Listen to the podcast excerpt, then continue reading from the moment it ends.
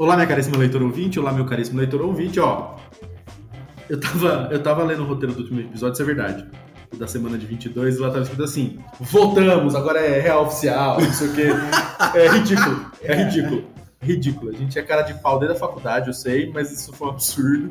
Mas beleza, a gente tá aqui de novo. Espero que real oficial, real oficial dessa vez, duas vezes. Mas se você não lembra, eu sou o Alê e eu divido a mesa literalmente, tô batendo a mesa pra fazer barulho com o Fabrício Gomes. Opa, e aí? E o Samir Dalek. Bom dia, boa tarde, boa noite. Porque sim, a gente tá junto num churrasco aqui na Che Fabrício. Ó, né? bonitinho. Na- né? Eu aprendi isso na faculdade, uma das poucas coisas que eu aprendi na faculdade de francês. O episódio número 18, que podia ser 48. É, mas enfim, para discutir o livro que foi sensação na pandemia de muita gente e foi destaque até de, le- de leitura do presidente Lula quando ele estava preso, se não me engano, do torturado do Itamar Vieira Júnior. Se não me engano, ele fez um. Não sei se ele, na entrevista que ele deu pro Intercept na época que ele estava preso, ele falou: ah, Eu tô lendo torturado, não sei o que, esse livro aqui. É, mas enfim. ajudou a a bombar, né? Ajudou, ajudou, ajudou, ajudou. Mas a gente vai já entrar na discussão. Antes, a gente ainda tem um site, então tá tudo lá em encontroliterário.com. Tem Twitter, Instagram, Facebook, mano. Eu acho que eu nunca mais atualizei o Facebook, ninguém entra mais naquela merda. E é isso daí. Dá uma passadinha lá e, e boa. Bora pra pauta. Aujourd'hui, maman est morte, ou peut-être hier, je ne sais pas. Mandado de despejo aos mandarins do mundo. Fora tu, plebeu. J'ai reçu un télégramme de l'asile, mère décédée, enterrement demain, sentiment distingué. Cela ne veut rien dire, c'était peut-être hier. He was Gollum, as dark as darkness, except for two big round pale eyes. E fora tu, imperialista das sucatas.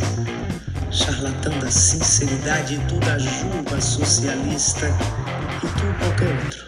Ultimátum a todos eles. Então tá, senhores. Eu, eu, eu roubando de um cara que trampa comigo, eu folgo em vê-los com saúde, Ó, né? Aqui na bela terra de Mauá. Com certeza. Né? Sempre- Afinal de contas, Mauá bonito. nisso.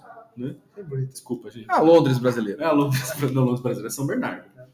Não, São Berlondres. Se você pegar aqui a linha do trem, ou do trólebus no caso, você vai ter Mauá, Manchester, Capuava, Londres, Santo André, aí você vai ali para Glasgow, Dublin, São Bernardo. O fogo de Mauá e o É. fogo de Londres. É, é né? reconhecível, é, é Cara, incomparável, né? É incomparável. Você tirar foto, eu duvido alguém distinguir qual que é o Eu gostaria de dizer que a gente comeu picanha e eles comentaram não tem nenhum viés político. Quase nada. É, mas é isso, tortarado. Eu vou, eu vou correr com essa introdução bosta aqui para depois a gente só bater papo sobre o livro. Mas enfim, ele foi lançado em 2019. É, ele ganhou o prêmio Leia em 2018, que foi antes do lançamento, ele já ganhou um prêmio de, de literatura. Ganhou o Jabuti de 2020, que a gente está conversando agora há pouco aqui. Ganhou um prêmio que chamou Oceanos em 2020. Eu lembro que quando ele começou a aparecer, ele, ele, ele, ele apareceu em muito podcast, muita gente falando sobre esse livro, muito programa de TV. Eu lembro do Papo de Homem falando muito do, do Torturado, o MC da falou muito do Torturado. É, tinha resenha em tudo que era canto do livro. E, e eu lembro que. Eu não lembro quem falou disso, mas eu lembro de ter visto um, uma- um- um trechinho no- na Folha falando que era um livro que nasceu um clássico. Já, sabe? Tipo, é, e aí, antes de entrar no tema, a primeira pergunta, bem rápida, é: vocês concordam? E outra pergunta muito importante: vocês leram o livro? Porque eu terminei de ler ontem. Eu falei pra vocês ali no churrasco, eu terminei de ler ontem o livro, mas tudo bem. Mas assim, pra começar, acho que daqui a gente pode começar o papo. É, eu lembro que muita gente, até muito crítico literário, falou que ele, ele nascia meio como, como um livro clássico, já de alguma maneira.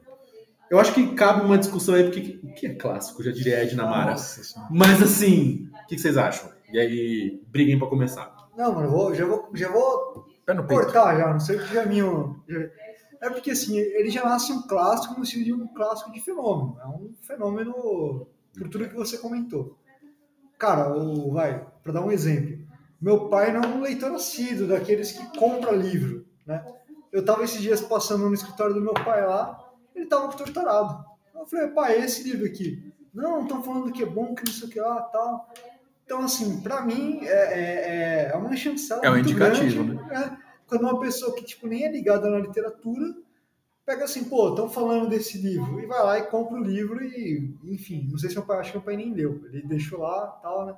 Um bom dia, vai ler e tal, né? Mas, assim, nasce um clássico nesse sentido, de que é, é, é, é um livro que vai ser debatido. Agora, assim, se vai ser um livro bem estabelecido na, na, na literatura, agora sim, vai, vamos, vamos discutir o que é clássico. né? É, Olha, a gente tem mais umas 5 horas de podcast agora. Por aí. Assim, ó, vai, vai nascer um livro que a gente sempre vai comentar. Porra, no século. É, isso acho que não tem como fugir. A gente vai falar assim, ó, pô, sempre nos anos 2020 o Tortarado despontou como um puta livro e puta discussão e tal. Isso sempre vai ter. Acho que não vai ter discussão. Quanto? Agora, sobre a relevância cultural do Tortarado, aí eu sou reticente. Tipo assim, qual a relevância cultural que o Tortarado vai ter daqui a algum tempo? Ele é um livro, ele traz, vai, é que eu, é que eu não queria já, já adiantar algumas coisas da análise, né? Mas ele é um livro que traz algumas coisas que para esse momento foram importantes e eu acho que por isso que ele bateu e bateu com as pessoas, nossa, eu quero ler esse livro, né? Que é falando sobre a voz negra, a, a negritude, a discussão da terra, a discussão da, da, é, da justiça social e da injustiça social. Então, acho que esse livro ele bate nisso e acho que por isso que ele se tornou um, um clássico da nossa era. E eu acho que não tem como você falar assim como o Paulo Coelho. Eu acho que não tem como a gente falar da literatura brasileira sem falar de Paulo Coelho. Eu vou parar isso aqui agora. Não dá, não dá, é um absurdo. Fabrício. Não, mas eu acho que assim, ó, é, não sei se nasce um clássico, mas que ele nasceu bem conceituado é um fato. É, concordo com o Samir, se ele vai ficar para a posteridade daqui a 10, 20, 30 anos, não sei. Mas o que a gente pode dizer é que sim, na- no Brasil atual, ele fez uma diferença, ele marcou um ponto. É, é uma história de ficção, porém baseada em fatos reais, vamos dizer assim, que isso, com certeza, quem lê a história vai entender que isso aconteceu em milhares e milhares de locais no Brasil aí nessa, na mesma época. E eu acho que ele traz uma. A, a diferença que eu acho que o Itamar traz para essa obra é a influência de vida dele. Ele é um escritor negro, baiano, então é, é algo que muito daquilo que está no livro é algo que ele deve ter ouvido. É algo não vivido, né? Mas acho que é algo que ele ouviu talvez de uma avó, de uma Até tia. porque ele tem quase, sei lá, tem a nossa idade, tem 44 anos, então É, possivelmente a família dele viveu isso. Ele exato. não necessariamente. Talvez uma tia, mãe, pai, não Mas sei. ele também não trabalha na questão da terra. O Ele é envolvido com o movimento, alguma, alguma coisa, coisa, do tipo assim. da agrária? Pode ser. Itamar Vieira? Pode Acho- ser, a gente tem pode coisa assim dar uma olhada. Tipo. Mas assim, se for, melhor, porque assim, é- já é uma ideia que ele traz de realidade. Ele traz um viés de, de propriedade no que fala. Então, assim, eu acho que você lendo ali, é, eu, eu, eu, eu particularmente achei muito bacana essa leitura, por isso eu concordo nesse ponto. Não sei se ele vai se tornar um clássico, se daqui a 50 anos ele vai ser estudado nas faculdades, aí nas academias e tal, ou se ele vai ser, tipo, um sucesso popular. É, a gente teve aí, por exemplo, o quarto de despejo, que não foi para academia nenhuma, mas hoje, por exemplo, ele é ainda, ele, ainda, se ainda, mas assim, hoje ele é um, um livro muito popular. Muita gente lê, fala a respeito, mas você não vê numa faculdade discutindo sobre. Eu ia falar isso agora, porque a gente fez faculdade e a gente nunca tinha ouvido falar É. desse livro. Nem da autora. Agora, É doido só, só colocar um parênteses que eu comentei do Paulo Coelho que não dá pra você falar. De novo. De novo. Não dá. É que assim, ó, o- a relevância do, do Paulo Coelho, ele tem uma relevância ali na produção literária, assim, não tem como falar. É o cavanhaque. Que é igual o seu, é por isso que você tá def- defendendo. Você tá entendendo? O Agora, que tá acontecendo aqui? O que eu, que eu queria comentar é que o Itamar Vieira é bem diferente do Paulo Coelho, porque ali o Itamar Vieira, você vê na cara, você vê que tem uma qualidade é, literária. Diferente do Paulo Coelho. O Paulo Coelho é.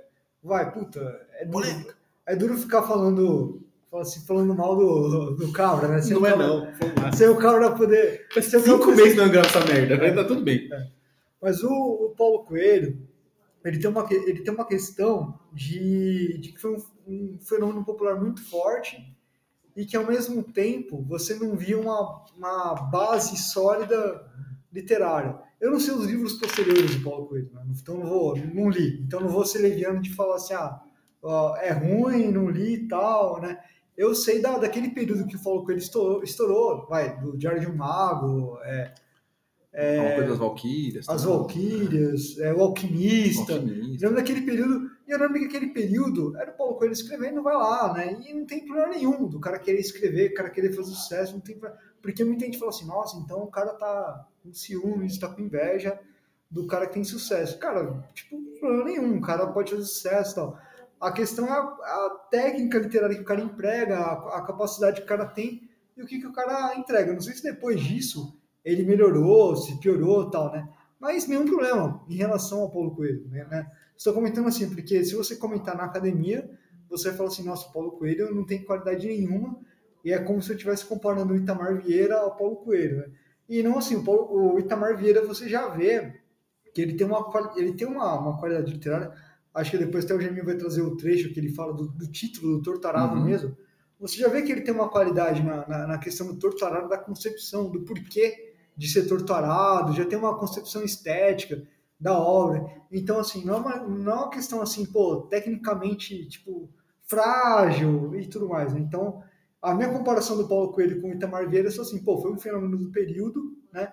Agora, qual que vai ser o impacto, a relevância futura, né? Assim, acho que o Paulo, o Só Paulo, o tempo vai dizer. É, o Paulo Coelho vai ser assim, o impacto dele é assim, cara, não tem como você falar da literatura brasileira é, sem falar do Paulo Coelho, mas assim, qual que foi a relevância, quantas pessoas copiaram o jeito de escrever do Paulo Coelho? É assim, poucas pessoas. Quantas pessoas vão copiar o jeito de escrever do Itamar Vieira? Não sei, pode ter gente que vai... Pode ter uma, uma, uma nova mentalidade literária aí baseada. Uma safra aí. Mas, mas o tempo dirá. Tá então, ah, e assim, até não defendendo um ou outro, mas assim, Sim, o Paulo Coelho tem sua relevância. É, independente de ele não ter, talvez, o, Como vou dizer? Não é bem visto pela academia, vamos dizer tudo assim. É inegável que ele escreveu para massas, vendeu para as massas e, meu, ok. Da mesma forma que, sei lá, a Rowling fez, entendeu? Com, com, os livros do Harry Potter, da mesma forma que talvez, sei lá, o Sidney Sheldon tenha feito, enfim, sei lá. Tantos outros aí pelo mundo inteiro foram da mesma forma. Então, acho que o Paulo Coelho tem sim sua relevância nesse ponto. Na questão do Itamar, eu acho que é o que você falou. Ele tem, você lendo a obra, você percebe uns toques ali, uns ques de, de escolas literárias muito bem representadas no Brasil no passado. Então, não é querer falar que, nossa, meu, nasceu o novo Machado de Assis aqui, chegou o cara Deus, que né? vai. Não, não é isso. Até porque é recente. Mas, assim, é um livro bom de se ler, foi um boom, como o Xande colocou, muito impulsionado talvez até pela questão do Lula, né? Então, quem não tinha conhecimento do livro passou a ter, talvez por conta daquela imagem, daquele vídeo, meu, vendeu. E assim, e vamos falar a verdade, o livro é bom. Não é falar assim, ah, não, porque foi uma propaganda. Não, mas o livro é bom mesmo. Ele, até entrando já um pouco mais no, na obra mesmo, o livro é dividido em três partes, né? Então tem três capítulos ali, é, cada um meio que narrado por uma pessoa, né? E tal, tem vários personagens ali e tal, tem, tem a Bibiana, tem a Velonísia, tem o Zeca Chapéu Grande e tal, todo mundo, Donana. Então tem muitas coisas ali e você vê uma divisão bacana. Né? Você tem o primeiro capítulo muito bem definido, com uma, uma, área, uma área introdutória muito bem feita, um desenvolvimento legal. O segundo capítulo, para mim, o melhor da, da obra, assim, porque é onde, para mim, de novo, né, a melhor personagem do livro, aí já entrando na história, né, a melhor personagem do livro é a que narra o segundo capítulo. E o terceiro, que é um mix de todo mundo falando um pouquinho aqui, até uma entidade narra uns pedaços lá, até muito louco. É legal e você chega no fechamento, bacana. O que eu acho que o Itamar ganha e sai na frente com essa obra é justamente isso. Ele conseguiu conceber uma obra coesa, não sei se completa, acho que não, acho que nem uma obra completa, vamos dizer assim, mas ele conseguiu colocar uma obra ali que funciona, ela é muito funcional. Você, a leitura ela é fluida, como sinceramente é bom, muito tempo eu não li um livro não, fluido sim, assim. Sim, é muito fácil. Muito bom de ler. Eu li muito pouco tempo. Apesar de, assim, é, é, engraçado isso, assim, ele é uma leitura fluida, mas ele não é um vocabulário simples. Ele é simples para quem é daquela região, daquele local. A gente daqui, metropolitano, aqui urbano, para ler, cara, quantas e quantas palavras não foi até o que é isso? O que é jaré? Que fala toda hora. O que é, meu, comidas, locais, tipo de plantação, que é um vocabulário que a gente não tem acesso. Então, assim, quando ele localiza a, a, a história num determinado local, num determinado tempo, num determinado povo, e aí você começa a ver a questão da terra, a luta pela posse, a injustiça social total. Eu acho que tudo isso ele amarrou de uma forma que assim, ele não escreveu uma história só pelo viés social. Ele escreveu a vida de pessoas que estavam naquele contexto social e que conseguiram, de alguma forma ou de outra, né, alcançar ali alguns seus objetivos, outros não, né? Enfim, mas que é, na verdade, o que acontece com essa, essa população, né? Busca, alguns não têm nem sonhos, alguns têm e não conseguem concretizar, e alguns conseguem até concretizar. Então, acho que isso foi muito bacana, assim. É, eu acho muito bacana, já de novo, né? Introduzindo aqui mais uma vez a parte da, dos, dos, meus destaques aí. Eu acho muito legal a forma que ele é, contemporiza tudo. A forma como as coisas vão acontecendo, a forma como as coisas vão se encaixando, né? Ficam algumas perguntas no ar que mais para frente, opa, respondeu. Ah, tá, é por isso que aconteceu aquilo lá. Putz, agora eu peguei. Ah, é por isso que deu aquilo lá. Então, por exemplo, quando você comentou do Torto Arado. Por que, que o livro se chama Torto Arado? E eu confesso que eu fiquei um bom tempo procurando. eu falei, cara, que de onde sai esse nome, velho? Torto Arado. Porque toda vez que eu escrevo alguma coisa, para eu dar um nome, é a maior treta. Eu nunca sei qual nome colocar, que nome vai ficar bom, o que, que eu posso colocar. E o porquê que vem o Torto Arado? E aí eu vou fazer uma, uma aspas aqui, que é de uma parte do segundo capítulo, vamos dizer assim, chamado Torto Arado, a segunda parte do livro mesmo que aí é uma parte que a Belonísia tá falando sobre a, o episódio, né, que gerou o fato dela ser muda, né? Então ela fala spoiler, assim... Rapaz. Ah, spoiler! Spoiler! De leve, de leve. Você tá entendendo que a moça não fala? É, Rogerinho, no caso muda, né? Mas ó, eu quero comentar pra vocês. No caso muda, é. Não, mas se você tá ouvindo um clube do de livro, você não sabe do livro, pô, é competição. A pessoa tá querendo resumo pra faculdade, pra fazer um trabalho, pra entrar na. Não, peraí, ó. Ah, Tá tá. isso aqui, ela tá fudida. Você tá querendo. Não vai, não vai encontrar isso aqui. Você vai se fuder. Tomar no cu, né? Não vai encontrar isso aqui. Não, mas ó, ó eu, eu Então lá, que- Brasil Escola, sei lá, resumos Não, eu prontos. comentar. alguma A primeira parte, pra mim, é é a minha preferida, mas se você comentando a segunda parte, tem muitas coisas boas na segunda parte. Mas a primeira parte, o tanto que ele deixa de gancho e de quem que é a muda, quem que não é. Como que e ficou. como ficou. É É, muito bom. e, a, e tem uma questão da Ciprina e Cipriana, que é a, As, as gêmeas. as gêmeas, e aí você fala assim, cara, essa relação da Ciprina e da Cipriana, que aí começa a se introduzir do primo, né? E aí você fala assim, Pouca cara, vergonha! Aí você fala assim, cara, essa relação da Ciprina e Cipriana acaba meio que virando um espelho entre, a- entre a Belonísia e a Bibiana. Viviana. Aí, cara, então a primeira parte pra mim foi, foi meio que um mistério.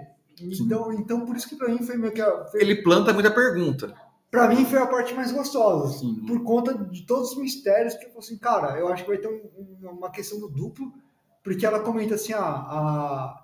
e aí eu fiquei pensando, como que ele vai trabalhar essa questão? Que a Ciprina e a Cipriana, ele comenta, é, uma é espelho da outra. Hum. E ele comenta, a Belonísia e Bibiana, meio que uma tem que ser a outra. Porque Por conta uma por conta da questão da língua, né? E aí eu fiquei pensando, falei, cara, então olha que coisa, ele vai trabalhar o duplo, e é uma dupl- duplicidade diferente, porque a Ciprina e a Cipriana, é- elas têm uma questão ali de ser uma espelho da outra. E a, e a, e a questão das duas irmãs, não, uma tem que ser a outra, necessariamente. Né? Então eu fiquei pensando, mas assim, isso depois não desenvolveu, foi meio que loucura minha. Não desenvolveu. Mas, mas, mas, mas, mas, Mas a primeira parte, pra mim, por isso que talvez foi interessante pra mim mais a primeira parte, que eu fiquei pensando, assim, cara, tem uma. Tem toda uma questão do, do duplo e do uno, do que, que vai trabalhar. E na verdade, assim, foi, foi loucura minha, mas assim, não foi uma coisa que foi estendida, mas tem, tem, tem uma. Poderia ter sido. Mas ainda na segunda parte, você- você, ia ler o trecho, eu acho, do, do porquê torturado. Sim, sim. Só pra não perder. Ó, aí a Belonisa, uma determinada- num determinado momento, ela cita lá. Abre aspas. Isso é muito popular, muito pop. O som que deixou minha boca era uma aberração, uma desordem, como se no lugar do pedaço perdido da língua tivesse um ovo quente. Era um arado torto, deformado, que penetrava a terra de tal forma a deixá-la infértil, destruída, dilacerada. Fecha aspas. É que quem, quem tá ouvindo tá vendo você fazer o famoso gesto ridículo com as aspas assim. ó. Os dedinhos. Muito bom. E aqui, pra mim, foi legal, porque assim, aqui falou, tá, desse trecho foi onde saiu o título. E aí é bacana porque você consegue estender todo um conteúdo em cima do trabalho da terra, que era a vida de todo mundo que estava lá na fazenda. Era a vida de todo mundo era arar a terra. Então, um arado torto acabava com a vida de todo mundo que estava ali. É, você plantava para dar para o dono da fazenda. O que sobrava ou que você plantava no seu cantinho que podia ficar para você. A, a vida de todo mundo ali gira em torno do arado. E quando você tem um arado torto, ou no caso do livro, um torto arado, para ficar mais bonitinho, você tem todo é, uma, toda uma problemática criada. Falou: caraca, o meu, o meu sentido de vida tá torto, a minha vida tá torta. Então, a vida da Belonísia era uma vida totalmente diferente, além dos problemas que todo mundo ali tinha, que ela também tinha, ela tinha o fato de não poder se expressar, que justamente fala o quê? A, a, a classe social calada, oprimida, sem voz, torta, deformada, dilacerada. E é justamente, então assim, para mim a Belonísia ela é pra gente um símbolo de toda a, aquela população, aquela região, aquela, enfim, porque ela é, ela sintetiza toda a problemática da galera. Porque ela é tudo isso, ela tem muito o que falar. Até o Xande lembrou de uma parte que ela fala quando ela casa com o Tobias. Putz, vou falar mais uma parte. Porra, mano, spoiler. Que ela fala: o que, que eu vou falar disso aqui? Ainda bem que eu não falo. O que, que eu vou falar disso aqui? É. Então, assim, ela consegue levar de uma certa forma, ela se faz entender durante a obra toda de algumas formas, mas quando você tem nessa segunda parte, e é por isso que eu gostei muito, que foi a pessoa que eu mais gostei, né? Você tem acesso aos pensamentos dela. E aí você vê o quanto ela tinha para dizer, o quanto ela tinha para falar, mas ela era calada. E, e eu acho que tem um ponto importante, interessante aí, que é. A que virou professora foi a outra, né? Foi a Bibiana. Então, tipo, é, mais spoiler. Dane-se, dane-se. Está ouvindo isso aqui? É que nem, quem que falou pra você? Se tá ouvindo isso aqui, lê o Ô, livro. Se não leu, tem que ler. Tem que ler. Mas, enfim, mas era de montão, a gente tinha avisado no começo. Né? eu, eu faço um enxerto. Eu faço um enxerto. Não, mas a, a é- ideia do, do nossos clube do livro, pessoal, se você não percebeu ainda, não é te fornecer um resumo, tá? É só te instigar a ler. Você já ouviu falar de clube do livro no mundo? Que é basicamente falar sobre um livro. mas enfim. É, mas, é, mas é interessante isso tudo que o Fabrício está falando, porque eu ta- enquanto você falava, eu lembrava que a, que a irmã que, que saiu lá da, de Água Negra, que foi para outra cidade, que foi estudar, que foi pipipi, que Casou não sei o que lá, primo, que casou claro. com o primo, que era líder sindical, Sindical. que era na época, né? É a outra. Né? E ela que virou a professora, ela que virou a, a- a- acadêmica, de certa maneira, a educada, que nem eles falavam. A, a Belonísia fugiu da escola, ela não gostava da porra da escola, queria, né? E é doido isso, porque se você pega esse ponto de vista do, do, do- Fabrício sobre, sobre como ela ser a, a voz do, do local, não faz o menor sentido nesse sentido, né? Porque ela é muda e ela é burra. Eu tô pondo entre aspas aqui, porque pro, pro Ah, sim. conceito de, de inteligente do, do que, ele que eles trazem no livro. Isso é muito doido. Eu, eu concordo com o Samir que a primeira parte ela é muito louca, porque todo o capítulo termina suspenso, assim, tipo, nenhum resolve. É. Tudo vai abrindo porta, abrindo porta, abrindo porta, abrindo porta. Caralho, até que horas vocês vão ficar criando coisas Sem aqui? conclusão. E, e é engraçado que eu lembro que quando eu comecei a ler, eu fiquei meio de bode, porque eu achei que. que... Porque ele, ele esquece as duas irmãs, a Crispina e a Crispiniana lá, sei lá. Ele esquece por um tempão, assim. Tipo, ele fala das duas, fala da treta que acontece, fala de uma chegando lá desesperada, pipipi, que fica lá com, com o Zeca do Chapéu Grande pra curar e não sei o que lá. E elas somem depois. Depois ele retoma no segundo capítulo e tal, mas bem cena. menor, tá ligado? Eu falei, ah, porra, mas que preguiça, jogou o personagem pra jogar fora. Mas não, mas faz sentido. É, mas é muito louco essa, essa coisa do, do dual que você fala. É sempre. O livro inteiro é contraponto de uma coisa com a outra. Ou é os donos da fazenda com, com o povo que trabalha lá, ou é da Bibiana com, com a Cabelonísia, e assim vai. E por último, um outro negócio que eu não sei se foi de propósito ou não, deve ter sido de propósito, mas tem três capítulos, né? Você tá falando dessa- desse aspecto do Uno, do, do, do dual, e tem. O livro é um livro muito religioso, do ponto de vista é, do candomblé e tudo mais, até, até um pouco de, de- de- do catolicismo ali. Ah, que ali era misturado, né? É, então. ali você não tinha essa divisão do que era católico, É o que era é umbanda, o isso. que era candomblé, o que É, era isso. matriz africana, o que não era, porque ali É o sincretismo religioso, Nossa, que bonito. Eu sempre quis usar isso Caraca, conversa. nossa. Eu nunca consegui, eu consegui agora. adentramos um novo nível. É o sincretismo, cara. O sincretismo religioso. É, não me pergunta o que é isso, eu não vou falar. conseguir explicar. Eu só sei o que é. Mas mais do que isso, o lance de ser três São três partes, né? E aí entra nesse aspecto do, do, do, do, da trindade, não sei o que. tá? Tríade. Povo gosta desse negócio. Mas eu achei muito. Eu, eu não sei, eu não sei se eu tenho um capítulo favorito. O meu menos favorito é o terceiro, porque eu acho ele confuso. Tipo, parece que ele correu pra resolver o livro, saca? Não, não acho que foi isso, mas fica muito aquela sensação de correr para resolver. E aí um capítulo é meio desconectado do outro, talvez de propósito, mas ele termina e você fica, tá, e acabou o livro. Caralho, né? Os outros dois não, os outros dois são um pouco mais, mais amarradinhos, eu acho. É, ma- mas é muito doido isso. É muito doido essa coisa de, tipo, da voz das pessoas ser a pessoa que não fala.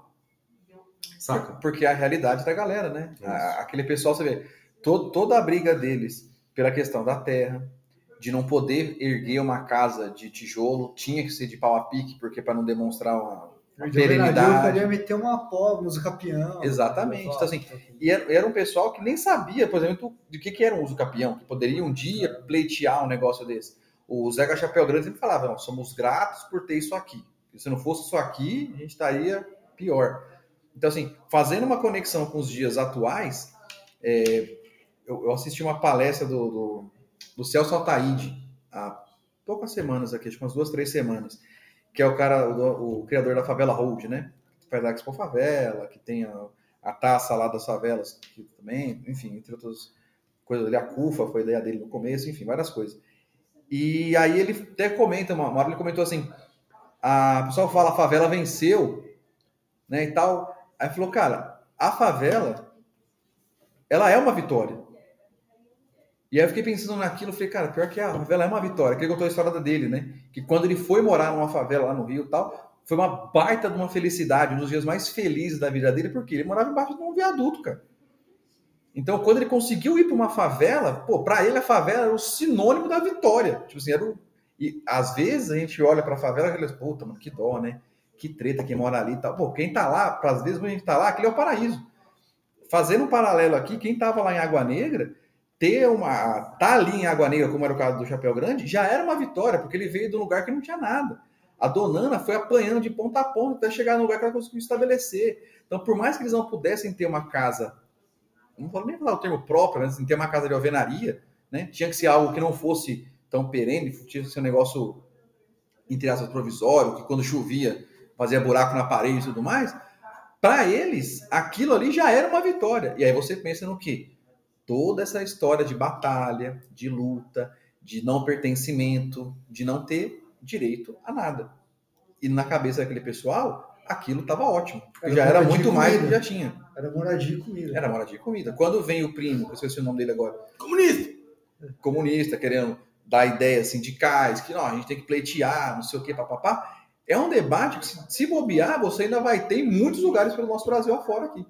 E você não tá tentando errado, né? Porque, veja bem. Entendeu? E aí você vai olhar assim: olha, não tá errado o cara lutar por um pedaço de terra que é onde ele vive. E o cara produz. E o cara tá ali. Talvez você entre aí meio que nas, nas entranhas da MST, cara. Que é um negócio que, que, sei lá, vai muito além. Você vê a pandemia, quem que salvou muita gente? Foi a MST com o quê? Com as coisas que eles. Não foi, ah, lógico, teve as grandes empresas que fizeram tudo e tal, mas poucos donos de fazenda, como o, dono da- o Salomão, a galera toda lá, foi fazer doação. Quem fez? Foi a MST. Quem fez? Foi o pequeno produtor. Foi o cara pequeno, o cara que não pertencia a lugar nenhum. Então, da mesma forma, lá em Água Negra, agora acho que eu viajei monstruosamente, mas Cara, ainda bem que eu não falei o que eu tava pensando, porque senão é viagem assim. Porque na Segunda Grande Guerra Mundial, começou se você assim. pensa na Bélgica, E aí o lance deles, eu acho que é isso, assim, o não pertencimento àquele lugar, nas gerações é, iniciais, nas gerações dos filhos e até dos netos posteriores, já começa a dar um ar, falou, peraí, cara, eu nasci aqui, eu vivi aqui, eu só sei isso aqui. O pessoal mal conhecia a cidade que ia lá vender alguma coisa e voltava. O universo deles era aquilo. Como que isso aqui não pode me pertencer? Eu, eu- eu não posso pertencer a isso. Eu sou isso aqui. Isso aqui só existe porque eu tô aqui. E, e tem, um- tem, um- tem um trecho que a Belonisa fala isso, que tipo, a Belonisa? Não, é a Bibiana, depois que... Spoiler! Pronto, Primeiro- melhor assim? Tá melhor Primeiro assim? trecho, primeiro trecho. Depois que matam... Não, depois que matam o marido dela, que matam o Severo, que Severo. ela, que ela tá batendo boca, eu acho, que com... Eu não sei se é com, com, com- com os investigadores da polícia ou se é com o Salomão. E ela fala alguma coisa do tipo, falou, mano, eu sou isso aqui.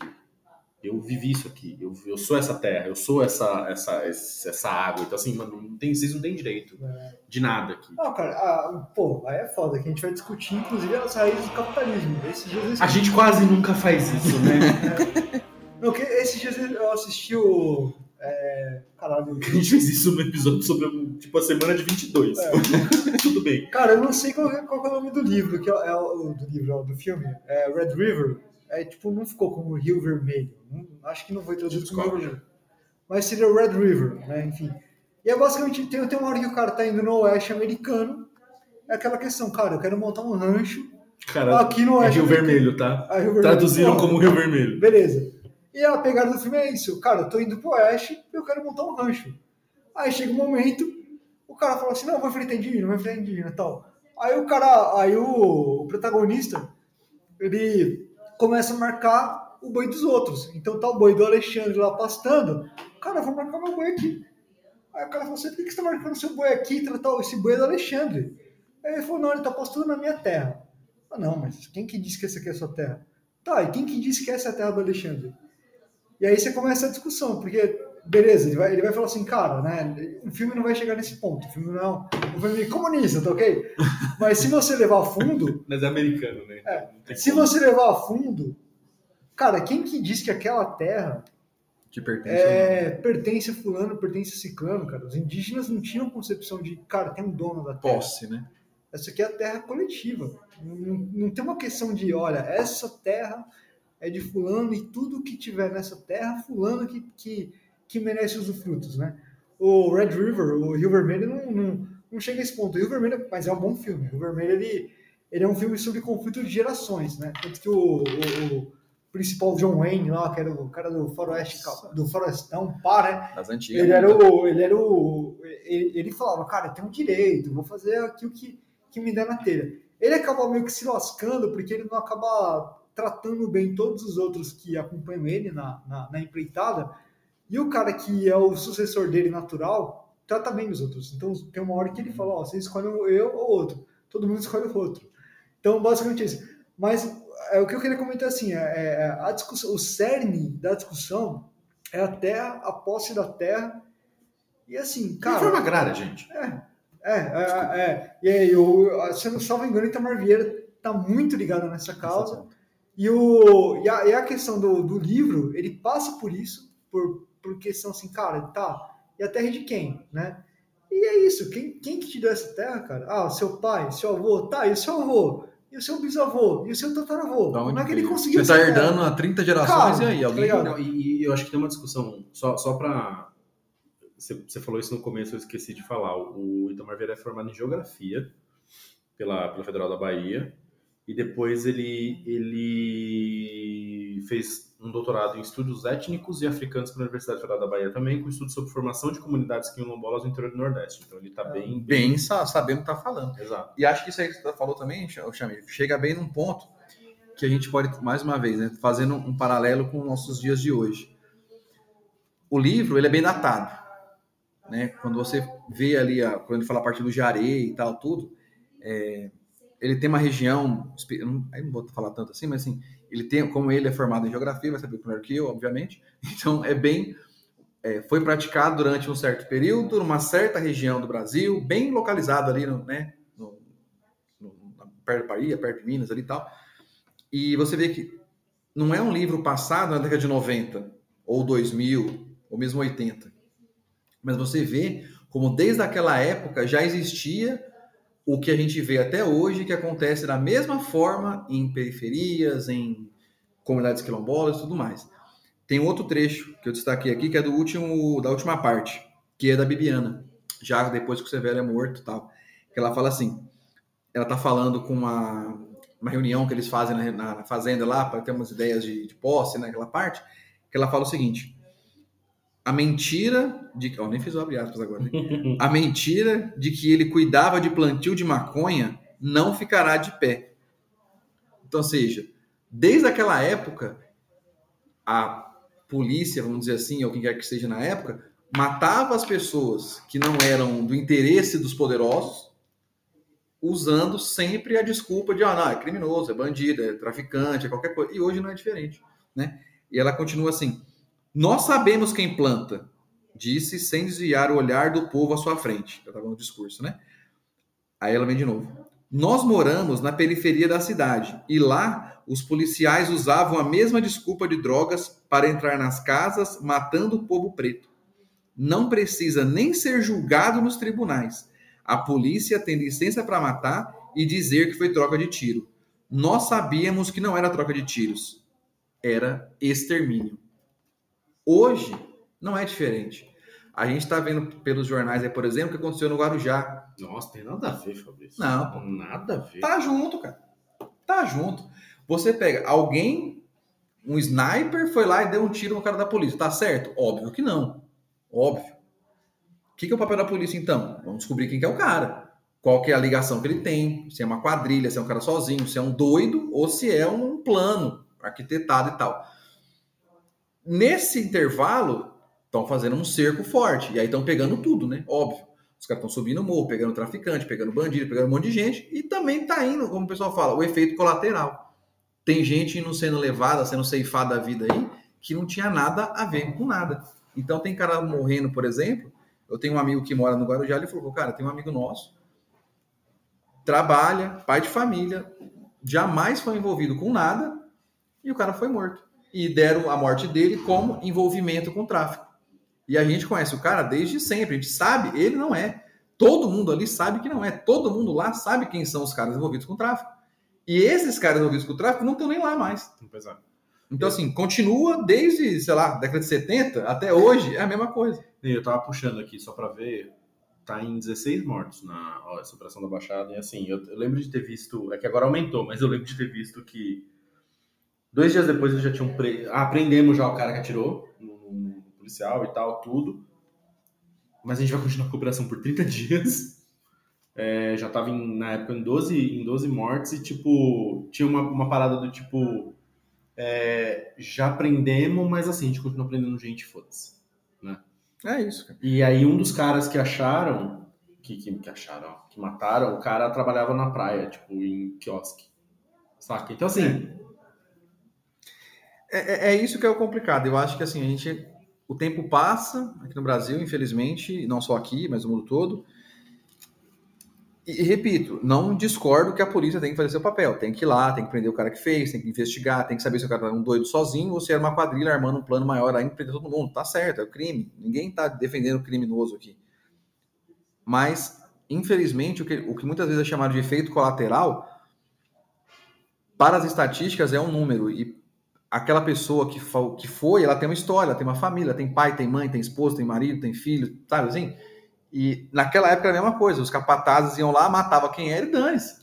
A galera também, se você vê histórias, esses relatos no livro, falando assim, ah, fulano morreu, sumiu, simplesmente sumiu, e o cara, o que aconteceu? O cara morreu? Do nada? Não, o cara foi morto. E, e é muito doido como eles tratam isso no livro, porque se você lê esse livro sem contexto nenhum, pode ser um livro que foi escrito, tipo, num- nos tempos modernos. Sim. Sabe assim? É, isso é uma outra coisa em cima disso tudo que você está falando.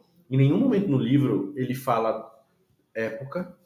Não. Você não sabe muito bem onde é o livro. Ele fala de Não água negra, tudo, mas você não sabe muito é. bem onde é. Só que não precisa. Não. Não faz a menor diferença. E, e eu acho que a hora que ele começa, a hora que ele começa a tratar essas questões de tipo, ah, por que não começa essa coisa do tipo, ninguém é dono de nada, a gente só tá aqui trabalhando, a gente tem uma casa que a gente trabalha aqui, é bem sutil. Uhum. Tipo, ele fala, o pai, o pai das duas fala, o Zeca do Chapéu Grande e tal, mas é sutil no sentido de não, não, não tem muito foco. A partir do segundo capítulo começa a dar mais foco nisso. Mano, a, a, a, a- acho que a Belonisa, quando ela vai morar com o Tobias e ele, ele morre, eu não vou falar como ele morre, já que vocês não querem spoiler, mas ela vai morar com o Tobias, tem uma hora que ela fica puta, porque ela fala, mano, eu trabalho pra cacete, eu colho coisa pra cacete, e os donos da fazenda levam a melhor parte, não vão levar. Dane-se, ela começa a levar, acho que os pais. o pai- É, vou espalhar dela, por aqui. leva pra não sei quem e deixa, deixa menos coisa pra levar.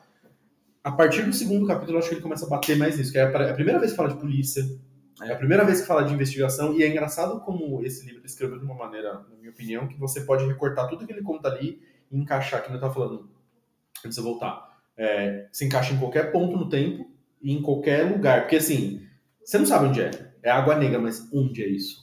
Aí fala Caxambó, acho que uma hora lá e tal, ou Caximbó, coisa do tipo, que é o nome de uma fazenda. É. Mas você também não, não dá pra saber se é fictício, se tanto faz onde é, ele só diz mais ou menos por cima. É, o que você consegue posicionar a, a história numa localização é a prática do jaré. Uhum. né? A prática do jaré era muito específica de uma região do Brasil É em isso. determinada época. Então, era ali. Na Bahia. Beleza. Era aquele lugar, naquele, naquela época, era onde acontecia. Então, beleza.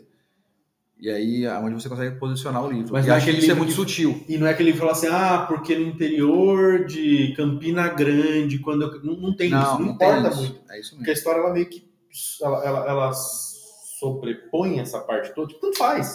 Tanto, é o que você falou, dá pra contar isso em qualquer lugar que Mauá. Não, qualquer periferia, periferia, que você for, tá qualquer lugar. Se você for para o interior hoje, você pode contar. Se você for para uma periferia, você muda a paisagem, mas vai, vai ser mais ou menos semelhante. Então, assim, eu, eu acho que assim, tem um contexto histórico muito bacana, tem um contexto social muito bacana. Não acho que seja um livro que, que, que foi escrito só pelo social. Acho que faz, tem um apelo social, mas é uma história comovente. Você consegue se emocionar lendo o livro, você consegue ter é, reações adversas ali. E eu queria só colocar um outro ponto, mudando até um pouco do assunto já, que é a questão é, co- como que a Belonísia, para mim, ela simboliza muita coisa. Voltar nesse ponto. Além dela ser o personagem, para mim, ali, que não tem voz, que é a guerreira, que é oprimida, que faz tudo, tudo mais, tem um ponto que ela fala que eu acho que pega muito forte também nessa questão, nessa luta, e por que, que a gente fala que é importante, é tão importante essa questão da luta do feminismo e tudo mais hoje. Tem um ponto que ela fala, é, mesmo capítulo, que ela com- começa assim, logo um pouco depois dela ter se juntado com o Tobias, né? Porque ela vai morar com o Tobias de uma forma muito rápida também, né? Ela meio que olha, gosta, o cara vem, troca uma ideia com o pai dela, vai, fui. Tipo, não teve muito o cortejo, né? Aquela coisa que o pessoal imaginava que teria naquela. Não, não teve nada disso. Vem, vai, foi. Ela fala assim: Continuávamos a frequentar a casa de meu pai nas noites de jaré. Todos agora sabiam que eu não era mais Belonísia de Zeca Chapéu Grande e que agora vivia com Tobias. Logo, eu era Belonísia de Tobias. Minha família quase inteira, se não 100%, ela é do interior de Minas. Tanto lá de pai quanto lá de mãe. E lá é um costume, até hoje, você se referir às pessoas pelo pai ou pelo marido. Então, minha mãe, por exemplo, se chamava Margarida. O meu avô era o Claudino, né? Mas ele era conhecido como Sodino, que era o so de senhor, Seu, né? seu Seu, Dino, Dino. Do Claudino era Sodino. Então, minha mãe, ela sempre foi quem? Margarida de Sodino.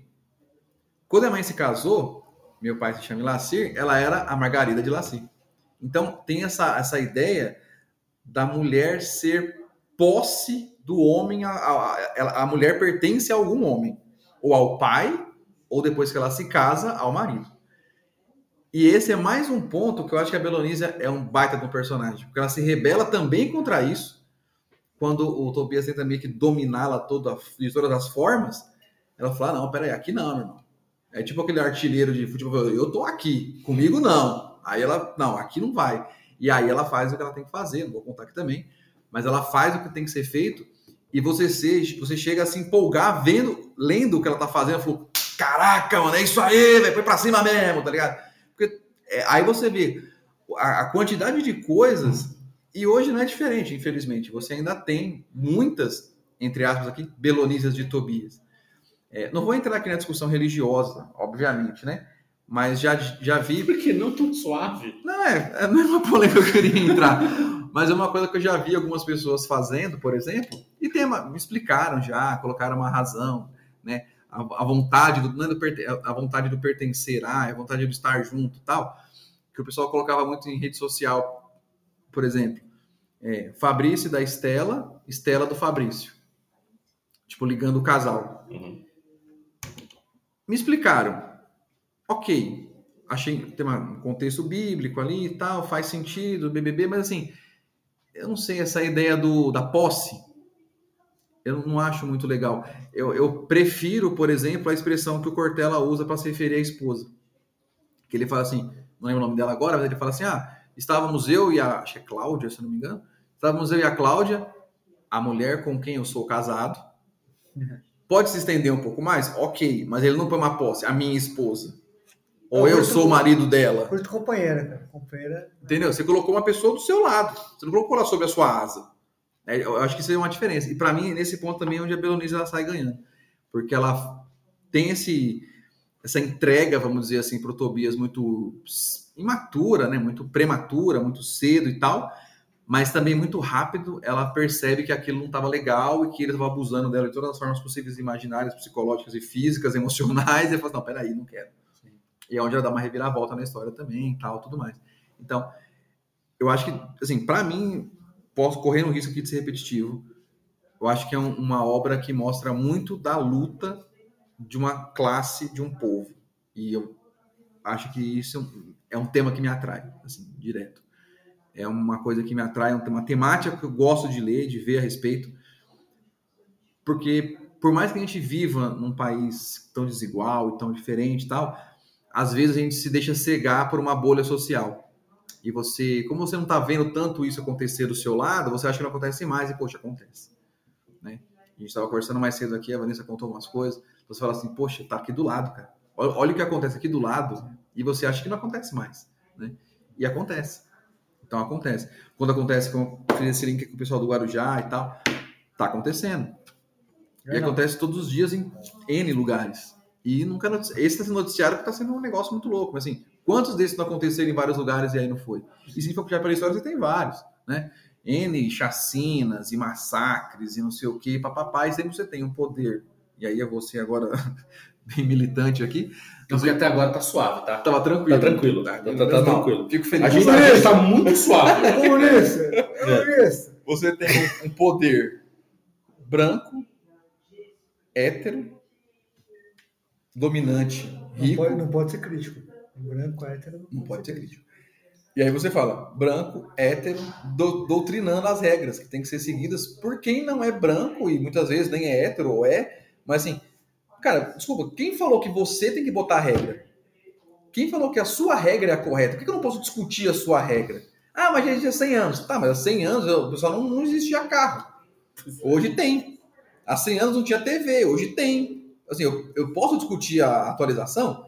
Não, não pode. Entendeu? Porque o, é aquela história que você falou da terra. Se a terra é do seu pai, que era do seu avô, do seu bisavô, do seu tataravô, do seu. Tá, Eu- e aí? Eu, eu- fico aonde com isso aqui? Então sempre foi assim. Eu sempre foi assim, vai mudar agora pra quê? Então é nessa que eu acho que, o- que a obra tem um destaque. Ela Cara, tocou cap- numa ferida legal. Capitanias Hereditárias deu certo, cara. Só, só você ver aí na. na- só você ver no, no- no desenvolvimento do Brasil colônia que deu muito certo. Funcionou. Né? Mas só pra, pra vai entrar, que a gente deu um- uma alfinetada, eu vou. Eu vou ampliar a. a, a, a- Eu só queria dizer uma coisa. é, eu não vou editar esse episódio. Pra quem tá ouvindo, eu não vou editar esse episódio, porque nós estamos aqui nós três aqui. É muito difícil editar com três pessoas. Não, mas é, a gente, eu acho que faz sentido. É, mas eu só ia ressaltar que, tipo, tudo isso que a gente tá falando, acho que tudo isso que o Fabrício falou agora, antes, do que você vai entrar agora, é, é bizarro como tudo conecta. N- Não é, não, não sai. A gente. Porque normalmente a gente faz isso aqui, né? Quando a gente começa a falar dos episódios, a gente começa a ir pra uns lugares meio nada a ver Vai. que a gente vai brisando, brisando, brisando, brisando, brisando. Só que nesse caso, é, é, na minha opinião, é impressionante como conecta muito fácil. Não, não sai tanto do tema ou da discussão central ali, mas enfim. É, para quem tá ouvindo, estamos com 47 minutos de gravação e vai mais, tá? Então, se você estiver aí na sua casa, pega um café, É bom. um, um pão, um pão é bom. Eu tô ficando com fome de novo. É, mas, Samir, vai lá. Não, mas ó, só pra é, alfinetar e aumentar o, o tema. É uma intenção do Itamar Vieira é, discutir essa questão da posse da terra, de a quem que pertence a terra. Ele trabalha no INCRA, tá? Ah, então. Que a gente tava pra, pra- eu, eu tava terminando de ver aqui a biografia dele. Legal. Ele é servidor público no INCRA. E eu acho que tem alguma questão de demarcação. Não sei se ele chegou a trabalhar especificamente com demarcação de terra, alguma coisa assim. É, não Mas fala. assim, que me dá, dá a entender que, tipo assim, que ele tem experiência em relação Uhum. à demarcação de terra, ele, ele tem. No livro todo você percebe que ele sabe o que está falando. Em todos os aspectos ali. Não é invenção da cabeça, E é não. uma denúncia. né? É. Tipo, é um Isso. livro que é, é- Pô, aí eu vou acabar entrando na, na discussão que a gente estava tendo um pouco antes de começar a gravar o podcast, porque teve uma crítica em relação ao Itamar Vieira, que pegou, é, pegou muito forte no, no meio, no meio acadêmico, imagino. Meio popular, não, né? Eu acho que Itamar Vieira deve estar vendendo, deve estar vendendo mais até, se brincar, né? Não, não deve ter afetado as, as vendas. Mas é que o meio acadêmico, segundo o, o segundo livro popular dele, né, após o, o, o, o Torturado, é o Salvar a Terra, né? Salvar o fogo, fogo, Salvar o Fogo. salvar o fogo. Salvar o Fogo. Teve uma crítica muito pesada, eu não, não cheguei a ler, mas teve, teve, teve algumas críticas positivas, né? Mas teve também crítica pesada de uma da Lígia Diniz, se não me engano, Lígia G Diniz, acho que é o nome dela. E aí ela é doutora, doutora, é doutora em, em literatura e tal, né? E ela criticou. E aí dá a entender, não li a crítica dela, eu só li. Cara, é foda, a gente tá no tempo de internet, né? Então a internet é foda. A gente acaba lendo um site que se refere a um artigo que se refere ao que o autor falou, porque assim, para você pegar o fio, né? É, a internet é muito isso, né? Você pegar o fio da, da discussão, né? Que antigamente não, você pegaria, leria o, o artigo da, da doutora, depois você leria alguma carta que o, que o autor Respondeu. escreveu, respondeu ao artigo e tudo mais. Hoje em dia não, hoje em dia você pega, tipo assim, um, um, um, artigo de opinião, já tá falando tudo, tá falando assim, ah, é que a autora tal, ela falou tal coisa, tal coisa, tal coisa, tal coisa. Aí depois o escritor respondeu tal coisa, tal coisa, tal coisa. Então, às vezes, você fica meio preguiçoso. Confesso, quem quiser depois Pesquisar. pesquisar e ler, né, o artigo e o, o, comentário do Itamar Vieira, né, acho que talvez é mais rico até, né. Mas, enfim, basicamente é que a Lígia, ela criticou o Salvar o Fogo, ela criticou falando que o Salvar o Fogo era muito esquematizado, usava muito o mesmo esquema do, do, do Tortanado, uma narrativa tripartite, então, assim, a parte 1 é narrada por uma pessoa, a parte 2 é narrada por outra, a parte 3 é narrada por outra pessoa, tal, tal. Não, eu só ia fazer um parênteses nisso, que é. Eu não quero, não quero cagar a tua linha de raciocínio, mas eu acho engraçado porque é o jeito que ele escreve, né? E é por que que a gente não fala isso, por exemplo, de um, de um Martin da vida, do George Martin, que o livro dele sempre tem um personagem por capítulo contando mas Ué, por que, que é diferente? Mas, mas enfim, a gente pode falar disso depois. É. Porque eu não poderia Então, seguir essa aí. É, a, a- pelo que eu entendi, tipo assim, a crítica dela falou assim, ó, o Itamar Vieira dá a entender, eu não li o artigo inteiro, dá a entender que ela falou assim, ó, ele é um bom escritor, mas ele tá ficando esquematizado. Previsível. porque ele está fazendo tal coisa, tal coisa, tal coisa. Ele está fazendo com que os personagens dele sejam meios de vinculação na ideia dele. Né? Então, vamos supor, é, a gente está discutindo a questão da Terra. Como não seriam, né? Então, tipo assim, é, é, e aí ela comenta que o personagem não é crível e tudo mais, tal, né? Então, assim, cara, ela tem, um, ela tem alguns pontos. Uhum. Você, você discutir, você fala assim, E tudo bem, e tudo tá. bem. Aí tudo bem. E nenhuma questão, eu não sei. É, cara, que é muito difícil você estar numa situação de um autor que, pô, tá sendo um puta best-seller e tão, tão vindo com uma crítica em você. E aí, cara, você fica calado, você vai lá e, e dialoga com a crítica, você vai lá, critica a crítica, né? Sei lá, o que, que, você faz? É uma, pô, puta, puta é, é uma puta situação que que você tem que ter um jogo de cintura ali. Até que ponto que você vai dar. Até uma assessoria, de repente, para ajudar, para te pensar Porque, cara, coisa. sei lá, você também criticar a crítica por criticar, que, é, as pessoas vão falar assim, pô, fulano não aceita a crítica. Não, não fala mal de mim que eu não gosto. Que Né? foi o que aconteceu. Eu escrevo bem demais. Que foi o que aconteceu. Ganhei prêmio aí, você ganhou o quê? prêmio. O que, que você ganhou? Você ganhou Exato. o quê? O que, você já fez? Jogou aonde? Ganhou o quê? Jogou aonde? Ótimo. Porque o Itamar Vieira, ele pegou, parece que ele não pegou e enfrentou a crítica. Assim, ó, ó eu discordo de tal ponto da Ninja, porque minha obra, ele, ele não chegou a, a, a discutir ponto por ponto.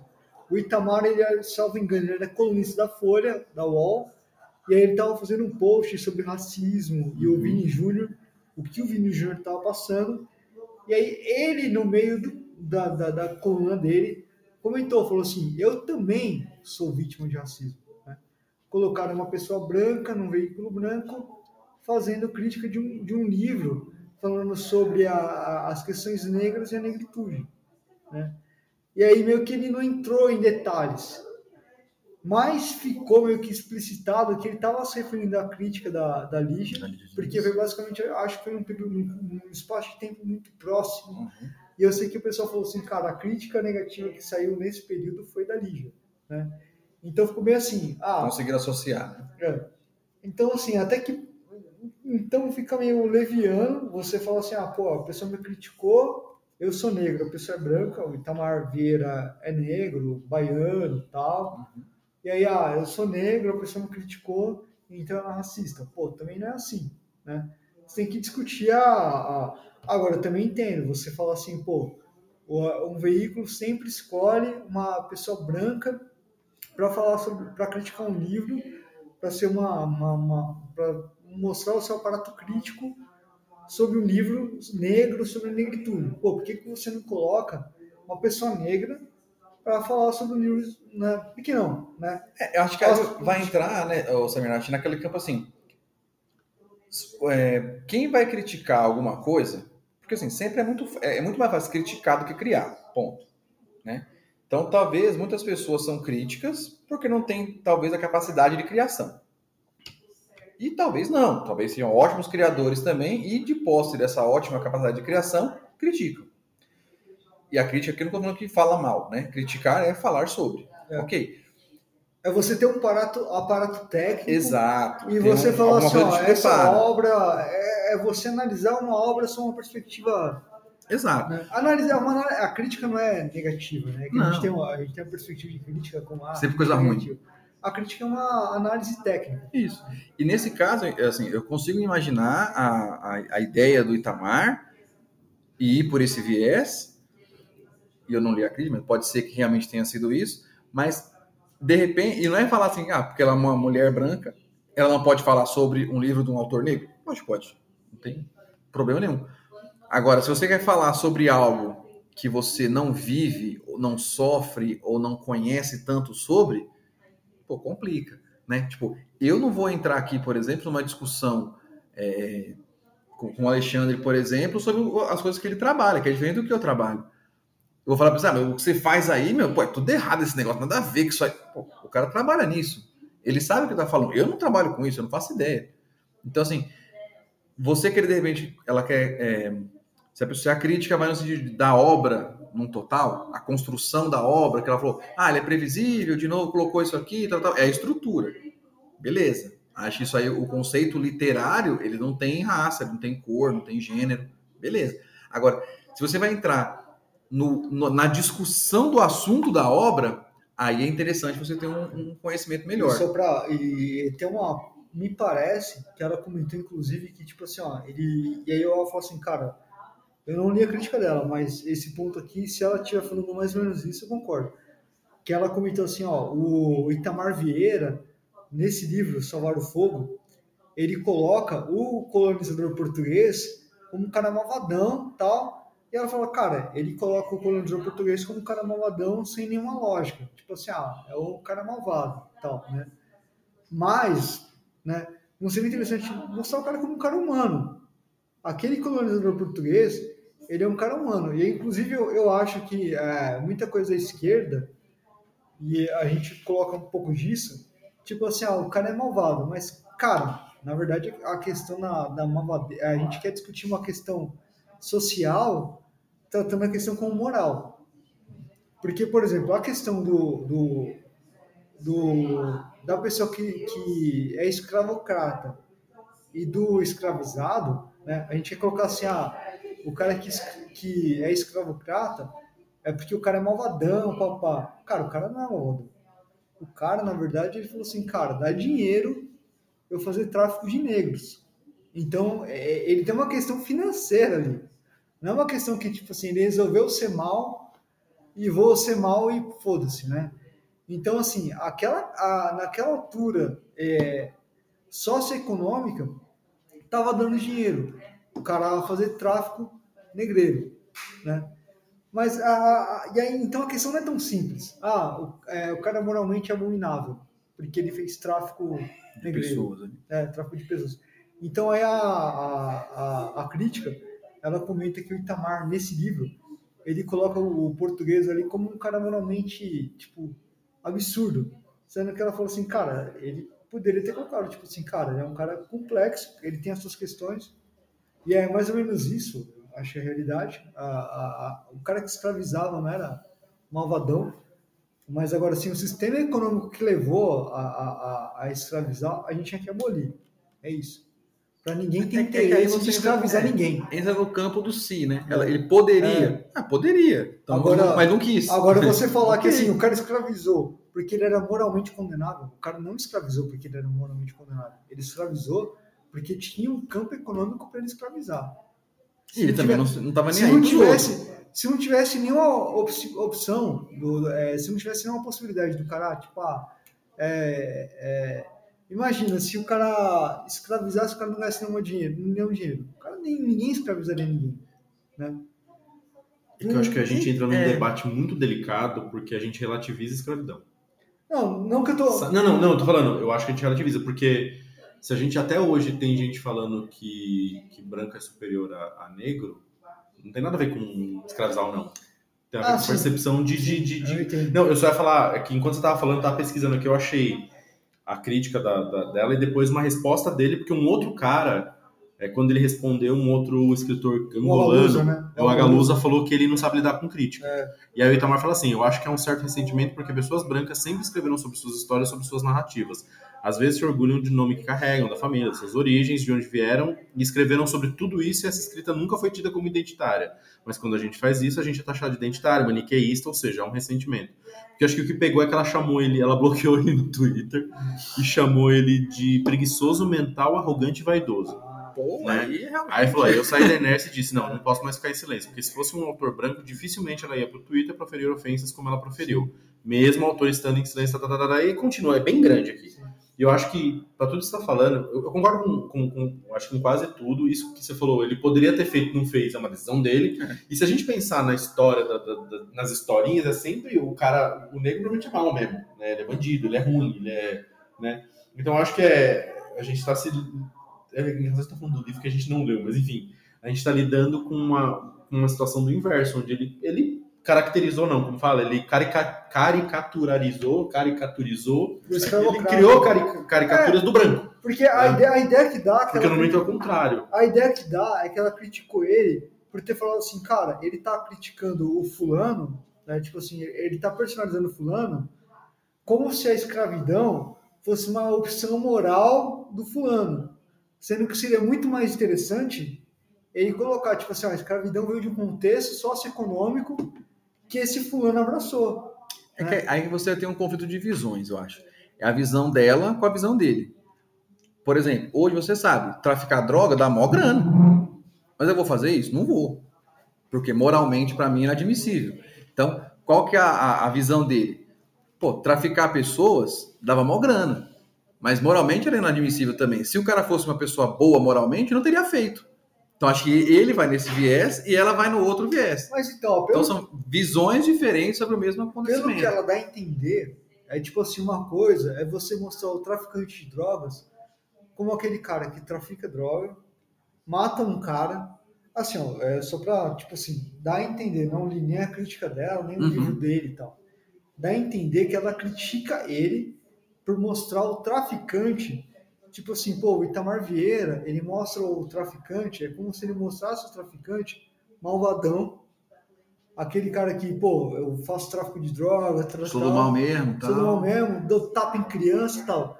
E outra coisa é você mostrar o traficante, pô, o cara faz o tráfico, tal, tal, tal, tal, mas, pô, ele abraça a criança, beija a comunidade e tal. E Compra remédio pra mãe Compra doente. mãe é, doente. tá. que ela, que ela comenta, falou, cara, é uma questão, é, é diferente você mostrar o- um, um, um tráfico, um, um cara que mexe com escravidão, você mostrar, tipo, essas duas questões. Porque parece que a escravidão, se você só mostra como um cara malvadão, você só mostra, cara, o escravocrata como um cara malvadão, tal, tal. Dá a entender que a escravidão era tipo assim, ah, pô, foi uma, um período de, uma, de um bando de pessoas malvadas que abraçaram a escravidão, né? E, assim, não necessariamente. Não necessariamente. Acho que, Não assim, necessariamente. acho que ele escolheu, Você tem então. que mostrar as contradições, É, acho que ele escolheu é, pegar uma linha de pessoa e falou: ó, existia gente que era assim, ponto, essa aqui é que eu vou seguir. Existiam pessoas que não eram assim, mas se ele for contar todas as formas de pessoas que existiam, ele tem que colocar, meu, quantos colonizadores? Né? Sei lá, 18. Então, E aí ela- acho que a crítica dela vai nesse sentido, fala, você apontou só um lado da história. E aí acho que entra no que o, ele falou depois na resposta da crítica do quê? Sim, mas a vida inteira só se foi contado um lado da história também. Então, assim, é uma, é uma discussão Eu ainda vou. Grande. Ainda, ainda não sei. Tem que. Assim, eu acho que se o Itamar, caso o Itamar quisesse responder, eu nem acho que é função do, do autor responder. Não, acho que Eu acho que o autor, cara, a função dele é escrever a obra. Pô, eu escrevi, tá aí. Você Se gostou, ele- não gostou? Senta o pau, fala bem, se ele não quiser cala, responder, aí. cara, aí é o outra É, questão. que é isso Agora, né, tipo, não é a função do cara responder. Ah, pô. É que ele foi pro lado pessoal coisa, ali que ele falou, né? Aí coisa, a pessoa, coisa, né? a autora Aí respondeu. é, né? cara, aí eu acho que o Itamar nem deveria cair né, né, nessa Provocação. né, nessa provocação. E também nem. é, Foi uma crítica mesmo. que Eu, eu acho que até ela comenta aqui. Acho que na crítica dela ela fala assim: ah, o Itamar é um bom escritor e nem. Não vou entrar aqui em, muitas, em muitos pontos, né? Então. Mas assim, que eu acho que tem pontos que ela coloca que são pontos que Relevante. você fala assim, ah, cara, pô, realmente é um ponto. Agora, tá, o Itamar tem que responder ponto por ponto. Ah, pô, não fiz tal coisa. Ah, não fiz tal coisa. Ah, eu sou obrigado. É, sem querer alongar muito nisso, até porque é sobre outro livro, eu achei aqui a resposta dele. Tem uma entrevista no, no metrô, depois eu ponho o link lá. E aí o- a pessoa pergunta, tipo, você recentemente. Eu perdi. Você considerou racista uma crítica em que a professora Lígia Diniz publicou na revista 451, em que, outras, entre outras avaliações negativas, ela disse que Salvar o Fogo era maniqueísta, supostamente por colocar personagens negros como bons e personagens brancos como maus. Depois, o escritor José Eduardo Agalusa sugeriu que você não havia lidado bem com uma crítica. Passado mais tempo da publicação dessa resenha, você ainda considera preconceituosa? É muito grande a resposta, mas o começo eu achei interessante. Ela falou assim: Eu acho que a leitura não é exatamente essa. Nesse, nesse texto da Folha, eu falo das estruturas que me fizeram alvo de violência mais uma vez. O editor que escolheu ela, que é o, o editor acho que chama Paulo Werneck, uma mulher, talvez sem experiência, sem vivência, para ler uma história sobre raça, de coloni- colonialidade, sobre colorismo, porque as, pers- as personagens serem consideradas maniqueístas talvez seja uma simplificação. Primeiro porque é uma comunidade afro-indígena e Luzia é vítima, não é vítima da igreja, ela é vítima da comunidade. São pessoas negras direcionando contra o seu corpo uma violência, etc. E vai, vai, vai, vai. Então acho que é, é muito o que o Samir falou, tipo, eu não conheço o cara, nu- nunca vi nada dele, eu nunca vi ele dando entrevista, mas ele claramente ficou incomodado com a crítica e tá tudo bem. Eu acho que ele não precisa falar, ah, não, realmente, eu, eu vou ler aqui, e, desculpa, né? Acho, acho que faz parte, mas é o lance de, de tipo, talvez ir um pouco para esse lugar do tipo, cara, quando ao contrário, eu não vejo isso acontecer. Falar que o George Orwell é maniqueísta, sabe assim? Uhum. Que, que coisa. É, mas eu concordo muito com o Samuel falou umas três vezes já, tipo, eu não sei se ele precisa responder tudo também. Falar, ah, tudo bem, sinto muito aí pela sua leitura, mas, mano, acho que você não Não leu merece direito, aposta. né? É, e é muito delicado, porque é um tema muito delicado. É, e E aí, é a postura combativa, né? O- Quando você entra nessa, nessa seara de falar sobre racismo, sobre negritude, sobre é, esse. Falta uma palavra aqui, mas esse, esse struggle, vamos dizer assim, do negócio aí, é, você assume uma postura combativa de certa forma, e aí você se vê na obrigação, às vezes, de pôr a voz. Pô, já que eu tenho voz, eu vou usar. Né? Eu não vou ser a Belonise aqui, vou ser Bibiana. Então eu vou, eu vou usar a voz que eu tenho e aí você quer falar. E às vezes você entra numa discussão que não tem pé nem cabeça e vai ficar um negócio que vai se alongar, vai se postergar, vai ter quem concorde com um, quem concorde com o outro. E eu acho que assim, ambos os lados têm que pensar melhor antes de pilhar e antes de entrar na pilha. Acho que é isso. né? E, e acho que a, última coisa que eu vou falar disso também, que é importante, eu vi isso uma vez em um outro assunto, que é a gente também não sabe o quanto esse maluco ouviu na vida Sim, porrada muito. gratuita. Então a gente nunca consegue também saber de onde vem isso. né? Então é a posição dele no sentido de, mano, eu vi a Às vezes ela foi mais livro. uma que fez e aí Exato, deu a gota d'água. exato. Vai saber. Eu acho que nem pode meter o pau nela por ela ter criticado a obra dele. Uhum. É, criticou. Acho que é, isso não ó, foi ofensivo, acho que é, é o que você falou, crítica literária é um, é um processo que existe. Cara, tem que Crítica é um processo que existe. Né? Se você Pô, se criticar a alguém- obra, beleza. Se se você alguém criticar o for lá- autor, aí complica. Se alguém for lá e falar, ó, eu critico o Machado de Assis, porque em tal livro ele foi muito raso, cara, você olha a crítica da pessoa, verifica se faz sentido. Cara, faz sentido, tem uma base material. A pessoa falou, pô, se a pessoa falou assim, cara, tal personagem, em tal obra do Machado de Assis foi um personagem muito, é, muito mal Fraco, construído, muito fraco tal. Cara, faz sentido. Se fizer sentido, você Ok. fala, ok. Não é E porque pode a fazer pessoa- sentido para uns e não para não outros. é porque a né? pessoa que está criticando o Machado de Assis fala assim, não, a pessoa é fraca, porque o Machado de Assis é um deus. Não. É porque, tipo assim, é, é, de Assis é negro e a pessoa está sendo racista, né? Não, cara, você vê a crítica em si. Então, eu acho que é- essa questão meio que escalonou, porque o, o Itamar Vieira, né, um cara que está vindo muito forte, eu acho que ele está trazendo uma voz muito Muito ativa, muito boa. E, cara, tá sendo uma pessoa que tá querendo criticar E eu acho que, pelo que eu entendi da, da crítica da Lígia, ela tá comentando, falou assim, cara, ele é um cara, é, acho que ela até começa a crítica dela, falando assim, cara, ele é um cara que tá, quem sou eu para criticar? Ela, acho que ela até dá uma, dá a entender, tipo assim, cara, quem sou eu para criticar um autor que tá vindo aí muito forte e tal, mas Preciso vou criticar, né? Então, cara, ok, ela, ela, ela tá entendendo o contexto, né? Porque até eu acho que o Agualusa, o, o escritor angolano que você comentou, ele até comenta pro, pro, pro Itamar Vieira, ele fala, cara, a literatura é um meio tão, tão áspero para você conseguir novos leitores e você vai, vai ficar detratando seus críticos. Cara, o, o, a, a questão, a relação do crítico com o escritor vai, vai, vai sendo um negócio para assim, o crítico ele vai, ele vai te apontar coisas para você ficar melhorar a sua, a sua escrita. Então você vai ficar detratando o seu, o seu crítico à toa. Então dá a entender que o Agualusa puxou meio que a orelha e falou assim, cara, não fica assim, a- se armado em, Passa. em pedras. Então, cara, é difícil. Qual é a relação do, do autor com o crítico? Uhum. Eu não sei, cara. Tipo assim, se eu tiver, se eu fosse Itamar Vieira, vai, agora, sei lá, né? Se eu fosse Itamar Vieira ali, né? Talvez eu não sangue quente. Eu falo assim, pô, vá merda, né? Cara, eu tô, eu tô numa luta aqui diária. Diária. Quem é você não- aí do alto é do seu você, patamar para vir né? falar, né? Mas assim, você pensando é, em, em um outro contexto, você fala, cara, por que, que eu vou criticar? Cara, deixa, eu sou um autor, a função do autor, cara, pô, sei lá, se algum, alguém algum dia vier me pedir o meu papel de. de- por, por isso que eu gosto muito da autorizão, para mim é um dos autores mais fodas que tem, e ele não na entrevista, cara. Eu acho que vo- você conta nos dedos, eu acho que o Dr. Trevisan deve estar com uns 96 anos, se pá. Ele tem duas entrevistas, tipo, total, do, do mundo. Cara, ele não dá, porque ele é daquele cara que fala assim, meu Abreu fala por mim. Então, assim... Quem é pode- amigo do Dalton tá aqui e me conhece. Quem não me conhece, conhece as minhas obras. É isso que eu, isso Então, que eu não tô fazendo no sei se livro, né? poderia, poderia ser, mas assim, é, é difícil, porque você pode pensar assim, pô, o Itamar Vieira, ele é um cara que te- quer ter diálogo, ele é um cara que quer falar, ele tem toda uma estética, quer, quer ter uma posição. Então, cara, eu, eu não sei efetivamente o que eu faria, né? Mas é foda, você pegar um autor, ficar batendo boca com um crítico, e fica aquela O questão... bom é que eu acho assim, a literatura não é uma ciência exata. Então, assim, Se fosse, estava ah não, a gente não tinha nem feito literatura, nem tinha feito letras, né?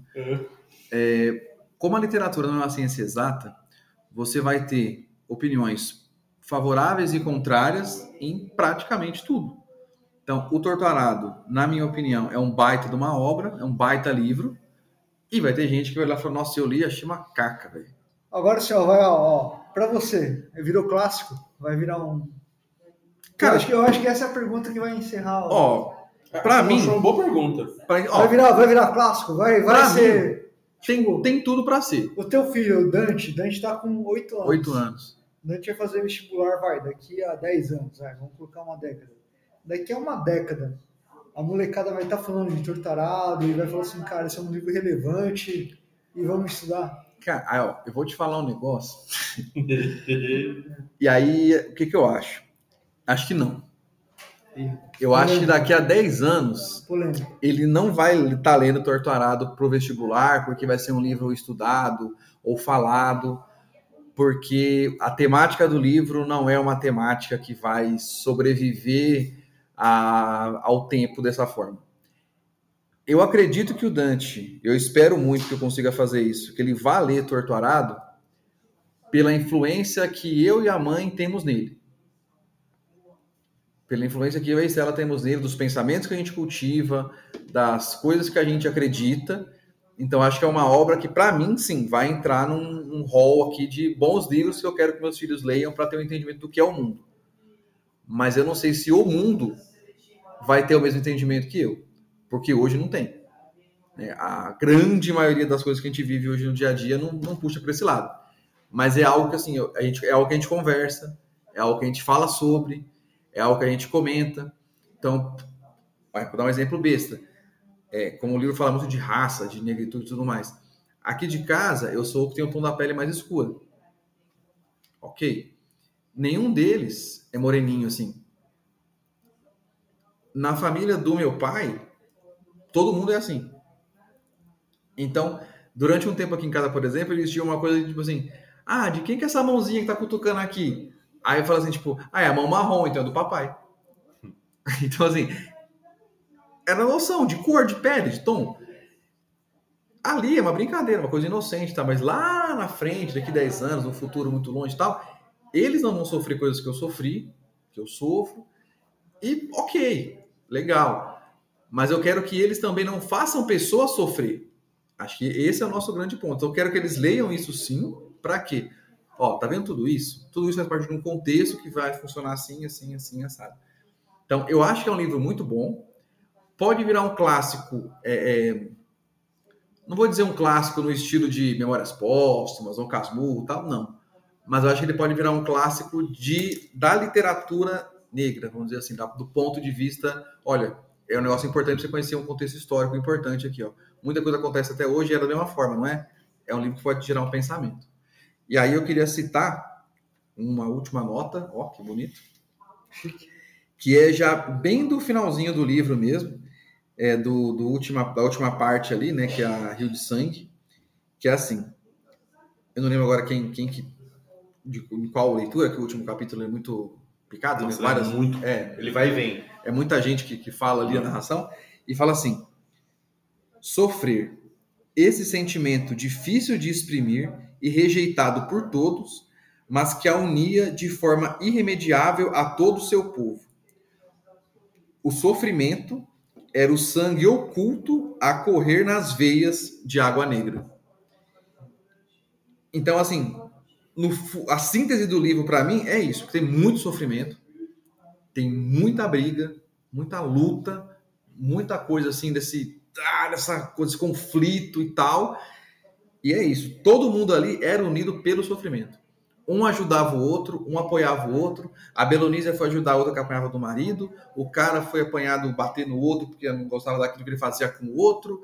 O cara curava todo mundo lá porque não aguentava ver o povo sofrer. A outra ia ajudar a outra a construir a casa porque não estava correndo sozinha com os filhos e tudo mais. O outro, então assim, todo mundo fazia alguma coisa pelo sofrimento do outro. Então o sofrimento era o que unia aquele povo. Foi o sofrimento que fez alguns se casarem, foi o sofrimento que fez alguns se separarem, alguns se matarem, alguns serem mortos, alguns morrerem de causas naturais e a vida seguir na vida de, forma de outros, de filhos, de netos. Então, esse sentimento de sofrimento, realmente, acho que isso é o, é o- é o tom do livro ali. Apesar de ser um livro sofrido, mas você não sofre para ler, né? Você lê com a sofrência que ele merece ali e acho que isso é o que me resumiu assim. Para mim foi o, o- esse sofrimento. E é por esse motivo que eu acho que talvez ele não fique tão é, é, clássico no futuro.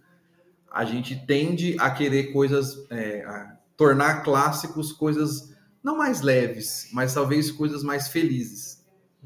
Você tem muitos livros clássicos que são tristes, que são de brigas, que são de conflitos e tal, óbvio, Mas ele sempre tem finais felizes. mas sempre tem um finalzinho ali mais água com açúcar, uma coisa mais é, voltada para a felicidade, porque no fundo é o que todo mundo busca, a felicidade. Ninguém busca o sofrimento, todo mundo busca a alegria, busca, busca a felicidade. Então, quando você pega um livro para ler e no final não é feliz, fala, pô, por que que eu li isso aqui, mano? Eu tô, pra, pra viver de sofrência, eu vejo minha vida, eu não preciso viver ver dos outros. Eu quero ver negócio pra ficar feliz, não pra ficar triste. Mas acho é uma leitura necessária. Antes, antes de passar pro, pro Samir, eu vou responder logo antes que eu esqueça que eu tô pensando que minha memória não tá muito boa ultimamente. É, eu, eu também não sei se ele, se ele vai ser um livro lido daqui a 10 anos, porque me parece que a gente ainda não. Eu não quero pensar nisso assim, mas a gente não se resolveu com esse tema ainda, saca? É, ao mesmo tempo, eu acho que, que ele pode ser um livro lido daqui a 10 anos, porque essa é uma parada que a gente está de novo, depois desses quatro anos desgraçados que a gente teve, essas discussões a gente está trazendo de novo à tona. Né, sobre, sobre. Porque assim, o livro ele, ele, ele, ele seria um clássico pelo tema que ele traz, pela discussão que ele traz. Então, dependendo de como a gente continuar olhando para isso nos próximos anos, pode ser que sim, pode ser que ele vire um, um livro desses. É, eu acho que também tem uma coisa que é muito mais polêmica que a gente pode falar no outro episódio é tem que ver se a gente vai estar disposto a abrir mão de outras coisas para começar a trazer outros livros para essa coisa de coisa assim. Quando que a gente vai estar disposto a parar de ler Dom Casmurro? Saca? Tipo, será que a gente um dia vai conseguir falar, olha, a gente não precisa mais ler Dom Casmurro. Ele ele é foda, ele é clássico, mas não precisa mais ler. mesma coisa Memórias Póstumas e tal. Porque assim, é, a, a Carolina. A, esqueci o nome dela. Gente, fugiu. Ana Carolina? Não, não, mas o, a gente falou quarto despejo. Ah, eu já tava pensando aqui. Carolina a Jesus. Carolina estranha. Jesus. Não, Carolina Jesus. Cara, é, é- é isso, tipo, a gente começou a falar dela faz dois anos, eu acho. Três anos no máximo, saca? É, eu acho que ele tem um potencial para ser um, um clássico, assim, um negócio de literatura, porque ele é muito bom. Sim. É isso que a gente tá falando aqui. Ele é muito bom, ele é de muito fácil leitura. É muito doido, porque ele, é- ele é muito. O Fabrício tá falando de sofrido, mas eu tava pensando aqui que o livro já começa te dando um soco na boca É. e, e não, não para. E não acontece- alucinante. não acontece nada bom, nunca. É uma coisa ou outra, assim, é, é uma literatura mais desconfortável, saca? Então, tipo, E isso é, bom, né? isso é Te bom pra caramba.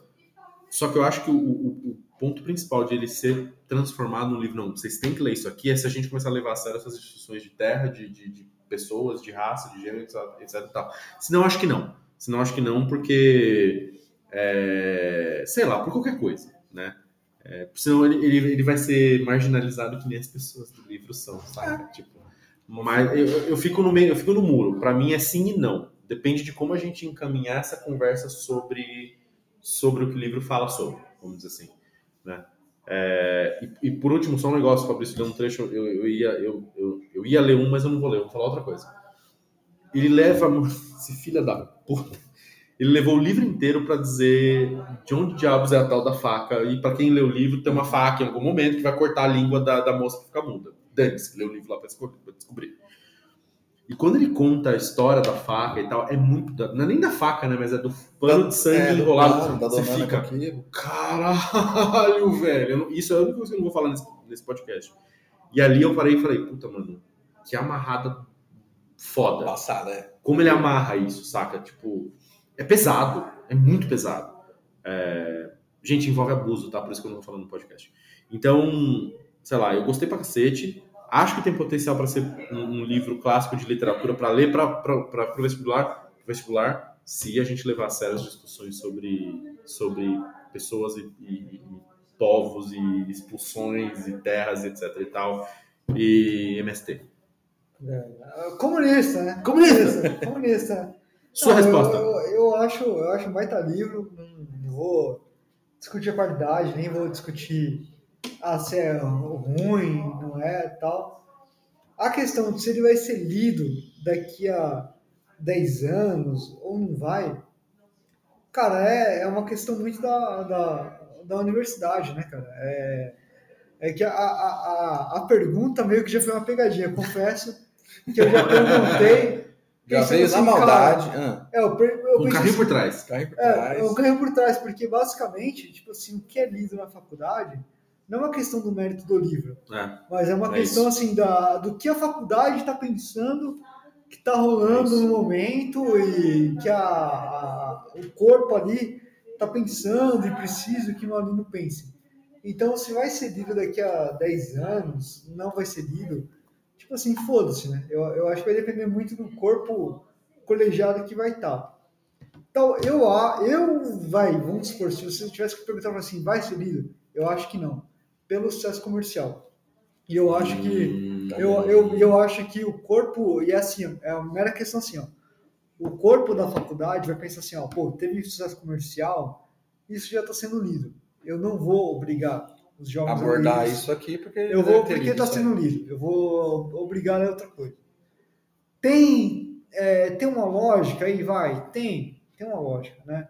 Mas é, também é interessante você estimular o seu jovem. E eu acho que a, a gente, é, tanto para quem não sabe, né? Eu, é, Fabrício e Alexandre fizemos letras. né? Pois é. Então, em tese, Eu não sei também. se eu dou risada agora ou depois. É.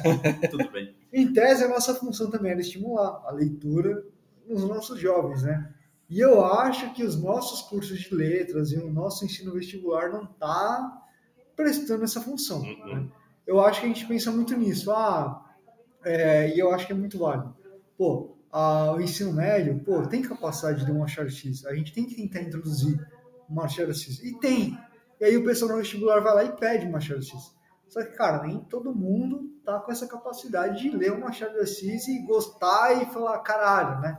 Então, acho que nesse ponto, o Tortarado, pelo sucesso comercial, eu acho que daqui a 10 anos, talvez, talvez, dependendo do grau de sucesso comercial, a banca universitária vai falar assim, cara, não, não compensa, porque já tem um sucesso comercial ali nesse ponto, vamos tentar puxar tal autor. E daqui a uns 20 anos, talvez, vão falar assim, pô, é o Tortarado, ninguém fala mais do Tortarado.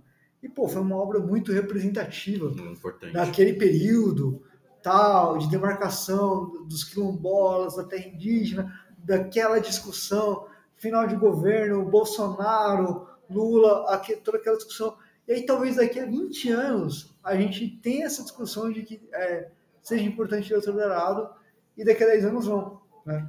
Ele pode ser incluído muito, como você comentou de literatura marginal e tudo mais, dependendo até do curso. Não, Pensando em vestibular, no caso.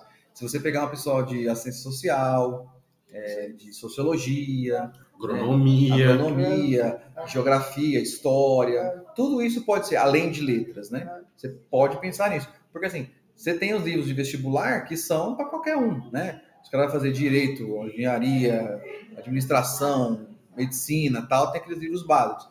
E que no, quando depois o cara entrar, o cara nem passa nem perto Sim. de qualquer livro desse, né? Então acho que esse é um livro que pela temática social, vamos dizer assim, ele pode abranger sim uma formação até de repente de área social. Mas um resumo acho que é isso. É isso. Acho que temos uma hora e meia de programa, que eu vou editar muito pouco.